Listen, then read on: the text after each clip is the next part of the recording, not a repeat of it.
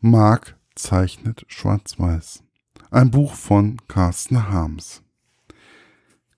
Der Inhalt. Engel oder Teufel, Liebe oder Triebe, Vitalität oder Selbstmitleid. Mark schwankt zwischen Extremen und versucht dabei stets, sich selbst noch treu zu bleiben.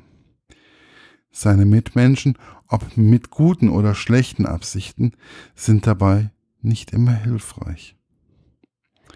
Sei es der überhebliche Chef, dessen herablassende Tadel Mark sich nicht länger gefallen lassen will, woraufhin er prompt gefeuert wird.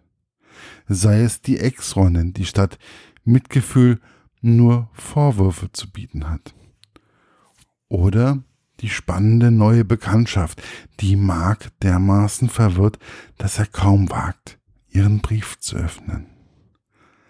Am Ende eines, einer ereignisreichen Woche findet er sich in einer psychiatrischen Klinik wieder und rekapituliert, was ihn und die Welt an diesen Punkt gebracht hat. Meine persönliche Rezension. Und da wären sie wieder. Mit meinen, meine üblichen Probleme.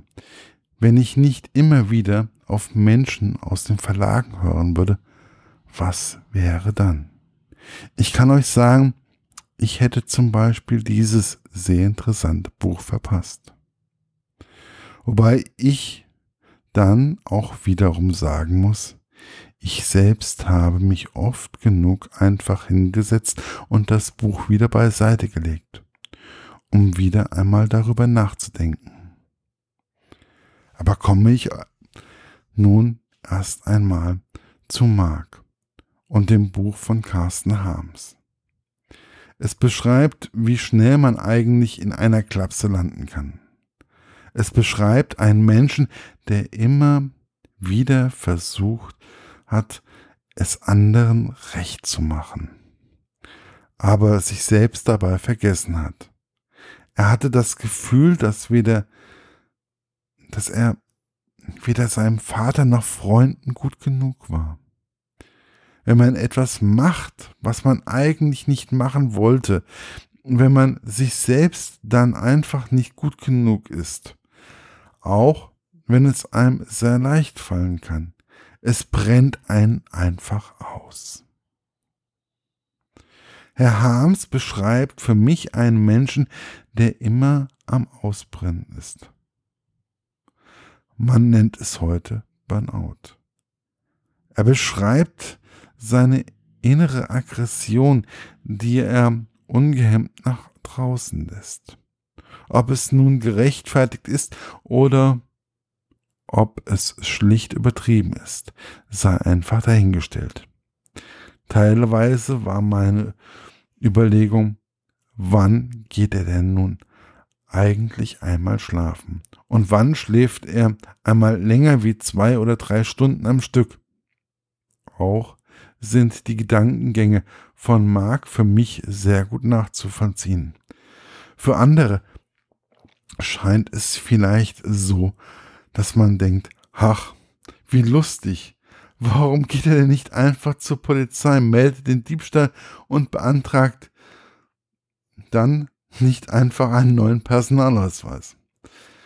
Dann kann er wieder auf die Bank und kann sein normales Leben weitestgehend wieder aufnehmen. Ich denke, dies sind die Grundzüge einer Depression und Burnouts. Man kann die einfachsten Dinge einfach nicht mehr selbst ohne Anleitung.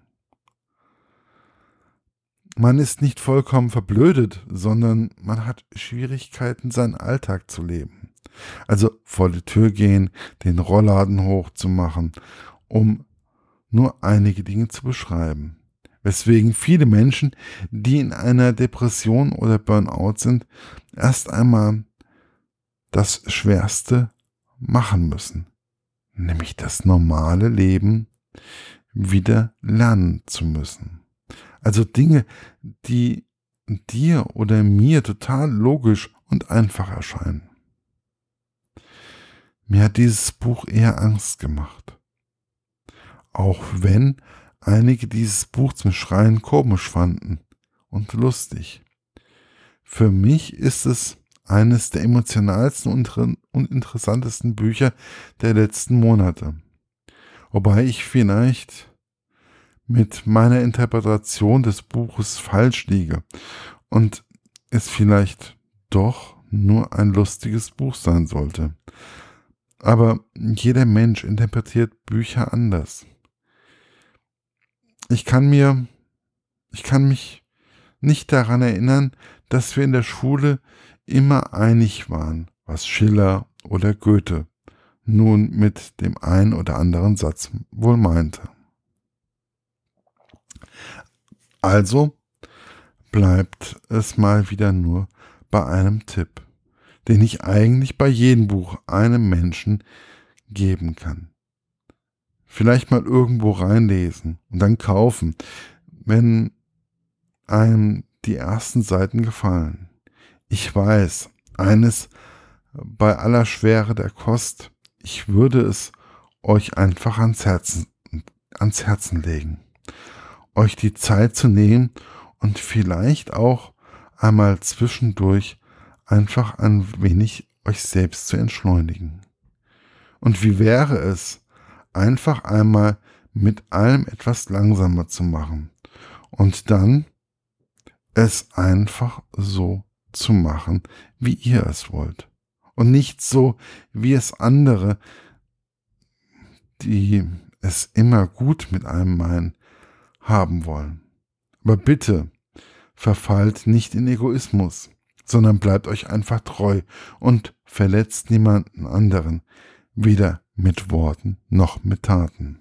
Das Buch ist im Wenz Verlag erschienen und ja, kann über jede Buchhandlung bestellt werden. Viel Spaß beim Lesen wünscht euch euer Markus von literaturlaunch.eu.